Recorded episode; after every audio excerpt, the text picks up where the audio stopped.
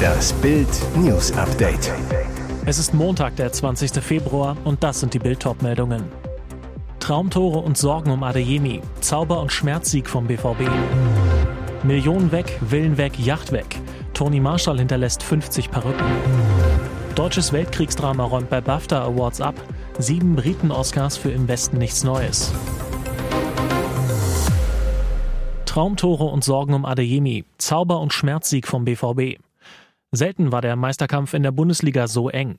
Nach 21 Spieltagen sind drei Mannschaften punktgleich. Bayern, Union und der BVB haben 43 Punkte. In der Winterpause lagen die Schwarz-Gelben noch neun Punkte hinter den Bayern. Nun sind sie seit Anfang Oktober wieder gleichgezogen. Borussia Dortmund springt durch den souveränen 4 zu 1 Sieg über Hertha BSC auf Rang 2. Durch das Stadion halt es bereits. Wer wird deutscher Meister? BVB Borussia. Spieler des Spiels Karim Adeyemi. Der Nationalspieler erlebt allerdings einen kuriosen Abend. Erst Hackentor, dann Torschmerz. Adeyemi sprintet wie bei seinem Siegtreffer in der Champions League gegen Chelsea allen davon. Am Strafraum hält er den Überblick und spielt in die Mitte auf Malen, der nur noch einschieben muss. Adeyemi verletzt sich aber dabei. Leverkusen hingegen verliert später in einer wilden Partie 2 zu 3 zu Hause gegen Mainz. Es ist Bayers vierte Niederlage im fünften Pflichtspiel. Außerdem geht eine kuriose Negativserie weiter. Bevor Tabsoba anläuft zum Elfer, lächelt ihn Mainz-Keeper Finn Dahmen rotzfrech an, ist sich siegessicher und er soll Recht behalten. Er ahnt die Ecke und hält. Damit hat Leverkusen seit Anfang 2022 wettbewerbsübergreifend sieben der acht letzten Strafstöße verschossen. Millionen weg, Willen weg, Yacht weg. Toni Marshall hinterlässt 50 Perücken. Er schwelgte fast sein ganzes Leben im Luxus und verlor am Ende alles. Vor wenigen Tagen starb Schlagerlegende Toni Marshall mit 85 Jahren, doch der einstige Plattenmillionär hat seiner Witwe Gabi und den drei Kindern Marc, Pascal und Stella offenbar kein großes Vermögen zu vererben. Bild erfuhr, statt Millionen soll der Stimmungssänger nur seine circa 50 Perücken hinterlassen haben. Die handgefertigten Toupets waren einst sein Markenzeichen. Nach seinem 80. Geburtstag hatte er sie abgelegt und im Keller verwahrt. Früher besaß Marshall in Baden-Baden eine Luxusvilla mit Pool und Panoramablick, ein Wassergrundstück in Florida und eine Oldtimer-Sammlung. Doch er musste alles verkaufen. Marshall sagte 2011 zu Bild, es ist kein Geheimnis, dass ich durch Geschäfte mit Ostimmobilien in finanzielle Schwierigkeiten geraten bin. Im Klartext hieß das, der Sänger verlor durch die Schrottimmobilien sein Vermögen. 2011 drückten ihn sogar Schulden, er wurde zu einem Offenbarungseid aufgefordert, den er nicht abgab. Zuletzt lebte Marshall mit Frau Gabi bescheiden in einem Reihenhäuschen, das Sohn Mark für ihn gekauft hatte. Deutsches Weltkriegsdrama räumt bei BAFTA Awards ab. Sieben Briten-Oscars für Im Westen nichts Neues. Das deutsche Weltkriegsdrama ist in London von der British Academy of Film and Television Arts BAFTA insgesamt siebenmal ausgezeichnet worden, darunter als bester Film und für die beste Regie. Auch der Preis für den besten nicht englischsprachigen Film ging an Regisseur Berger und sein Team. Komponist Volker Bertelmann alias Hauschka wurde für seine Filmmusik ausgezeichnet.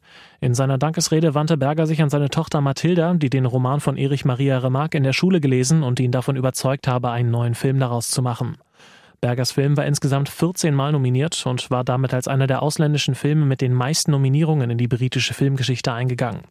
Die BAFTA Awards zählen nach den Oscars und den Golden Globes zu den begehrtesten Auszeichnungen der Branche. Ein Vorbote für die Oscars, die drei Wochen später in Los Angeles vergeben werden, waren sie in den vergangenen Jahren aber nur selten. Moderiert wurde die Preisverleihung in der Londoner Royal Festival Hall vom britischen Schauspieler Richard E. Grant. Nagelsmanns Wutexplosion. Ausrutscher oder Anfang von seinem Ende? Julia Nagelsmann am Tag nach dem Pack-Eklat von Gladbach. Er wirkt ernst und erschöpft beim Training an der Säbener Straße, schreibt danach bereitwillig Autogramme. Die große Frage, war es eine einmalige Entgleisung oder etwa der Anfang vom Ende seiner Karriere als Bayern-Trainer? Nagelsmann stürmte nach dem 2 zu 3 gegen Gladbach wegen der roten Notbremsekarte gegen Upamecano Richtung Schiri-Kabine, brüllt, das ist doch ein Witz, will der mich verarschen oder was? Auf dem Rückweg schimpft er in der Mixed Zone vor Journalisten, mein Gott, mein Gott, ein weichgespültes Pack. Ärger bekommt Nagelsmann dafür auf jeden Fall. Der DFB-Kontrollausschuss hat ein Ermittlungsverfahren eingeleitet. Im ersten Schritt wird Nagelsmann zu einer Stellungnahme aufgefordert. Ziemlich sicher gibt es mindestens eine Geldstrafe. Und die internen Konsequenzen beim FC Bayern?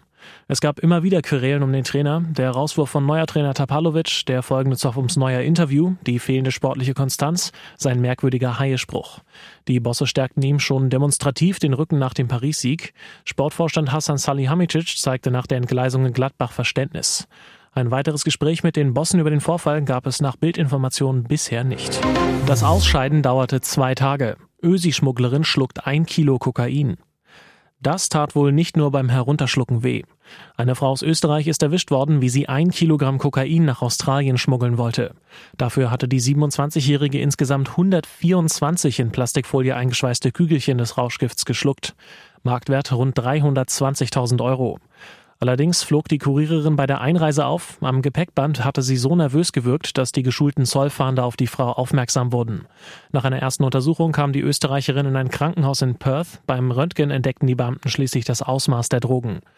Medienberichten zufolge soll das Ausscheiden der Kapseln zwei Tage gedauert haben.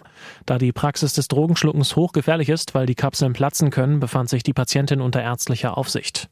Doch das ist noch nicht alles. Angeblich hatte die Bodypackerin auf dem Flug von Europa nach Australien bereits acht der Kügelchen ausscheiden müssen, diese aber wieder geschluckt. Die 27-Jährige wird am 10. März vor einem Gericht in Perth angehört. Bis dahin darf sie sich frei bewegen. Im Falle einer Verurteilung drohen der Ösi-Schmugglerin bis zu 25 Jahre Haft. Und jetzt weitere wichtige Meldungen des Tages vom Bild Newsdesk. Am 4. und 5. April werden die Viertelfinals des DFB-Pokals ausgespielt. Und jetzt steht fest, welche Teams aufeinandertreffen. Die Toppartie Leipzig empfängt Borussia Dortmund. Sowohl RB als auch der BVB sind derzeit in Galaform. Für Marco Rose, gebürtiger Leipziger und seit September Trainer der Sachsen, eine ganz besondere Partie. Der Übungsleiter war bis Mai 2022 Trainer der Borussia, wurde dann entlassen. Nun kann er sich an seinem Ex-Verein rächen. Vor der Auslosung sagte Rose noch gegenüber dem ZDF, ZDF. Ein Wunschlos habe ich nicht, auch nicht dem BVB. Wünschen würde ich mir ein Heimspiel. Das hat geklappt, weil der amtierende Pokalsieger als erstes Team aus dem Lostopf gezogen wurde, hat RB Heimrecht. Eine Herkulesaufgabe für Dortmund und die Neuauflage des Pokalfinals 2021. Doch nicht nur auf den BVB wartet ein bockstarker Gegner. Der FC Bayern empfängt den SC Freiburg um Toptrainer Christian Streich. Noch nicht genug Toppartien? Hier eine weitere. Eintracht Frankfurt gegen Union Berlin. Der amtierende Europa League-Sieger und Pokalsieger von 2018 empfängt den Hauptstadtklub. Außerdem treffen der 1. FC Nürnberg und der VfB Stuttgart aufeinander. Hanau gegen das Vergessen. Auf den Tag genau vor drei Jahren erschoss der rechtsextreme Attentäter Tobias Rathje neun junge Menschen mit Migrationshintergrund. In Hanau wurde am Sonntag der Opfer gedacht. Hunderte Menschen versammelten sich mittags auf dem Marktplatz, mit dabei auch Oberbürgermeister Klaus Kaminski, der hessische Ministerpräsident Boris Rhein, Bundesinnenministerin Nancy Faeser und Opferangehörige. Zuvor hatten sie auf dem Hanauer Hauptfriedhof Blumengestecke für die Ermordeten niedergelegt. In der Marienkirche fand außerdem ein Gottesdienst mit der Ratsvorsitzenden der Evangelischen Kirche Deutschlands, Annette Kurschus, statt. Klare Botschaft an diesem Tag, gegen das Vergessen, für Toleranz und Menschenwürde. Kaminski mit deutlichen Worten, deshalb sagen wir allen Rassisten, allen Antidemokraten, ja allen, die mit ihren Parolen unser Land vergiften wollen, wir sind mehr und wir sind stärker als euer Hass. Faeser sieht im Kampf gegen Rassismus und Rechtsextremismus in Deutschland noch viel Handlungsbedarf. Es sei wichtig, aus dieser Tat Konsequenzen zu ziehen und auch nicht Ruhe zu geben. Der Täter habe versucht, die Opfer zu Fremden zu machen, aber das waren sie nicht, so die Ministerin. Nach dem verheerenden Erdbeben im türkisch-syrischen Grenzgebiet steigt die Zahl der Opfer weiter an. Die Hoffnung, weitere Überlebende in den Trümmern zu finden, schwindet von Sekunde zu Sekunde. Und doch geschieht immer wieder ein kleines Wunder. Denn auch zwölf Tage nach der Katastrophe schaffen es Helfer vereinzelt, Männer, Frauen und Kinder lebendig aus den eingestürzten Gebäuden zu befreien. Laut türkischen Medienberichten konnten heute Morgen drei weitere Überlebende aus den Trümmern in Hatay geborgen werden. Samir Muhammad Akar, Rakta Akar und ihr zwölfjähriges Kind haben den Kampf gegen die Zeit gewonnen. Zwölf Tage bleiben sie verschüttet, 296 Stunden lang. Ebenfalls in Hatay konnte am Freitagabend der 45-jährige Hakan Yasinoglu aus den Ruinen eines eingestürzten Gebäudes befreit werden. 278 Stunden lang hatte er auf seine Rettung gewartet. Am Donnerstagabend und am Freitagmorgen konnten zudem drei weitere Menschen im Zentrum von Antakya lebend befreit werden. Der 14-jährige Osman Helebiye sowie Mehmet Ali Sakiruglu und Mustafa Afji. Sie waren 261 Stunden unter den Trümmern begraben. Erst Anfang Februar riet WDR-Chef Jörg Schöneborn seinen Mitarbeitern vom Gendern ab. Die Macher von Wissen macht A scheint das wenig zu interessieren. In der vom WDR produzierten Kindersendung wurde am Samstag ein Beitrag übers Gendern ausgestrahlt, der sehr nach Werbung für die bei linken Politikern und Aktivisten beliebte Sprachform klingt.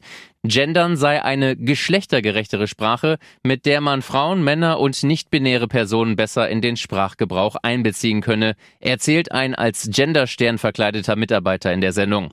Dann wird den Kindern ein Argument nach dem anderen vorgesetzt, das für Sternchen und Binnen-I sprechen soll. Zum Beispiel, dass sich Menschen nur Männer vorstellen, wenn über Berufe mit generischem Maskulinum, also Astronom statt AstronomInnen gesprochen wird. Kinder sollen sich Berufe seltener zutrauen, wenn sie nicht gegendert werden, heißt es weiter. Was noch mehr ins Auge fällt, in dem rund fünf Minuten langen Beitrag bekommen Gegenargumente nur 20 Sekunden Platz. Für einige Menschen sei Gendern umständlich, Doppelnennungen, Gendersternchen und Binnen-I fänden sie ablenkend und schwer auszusprechen.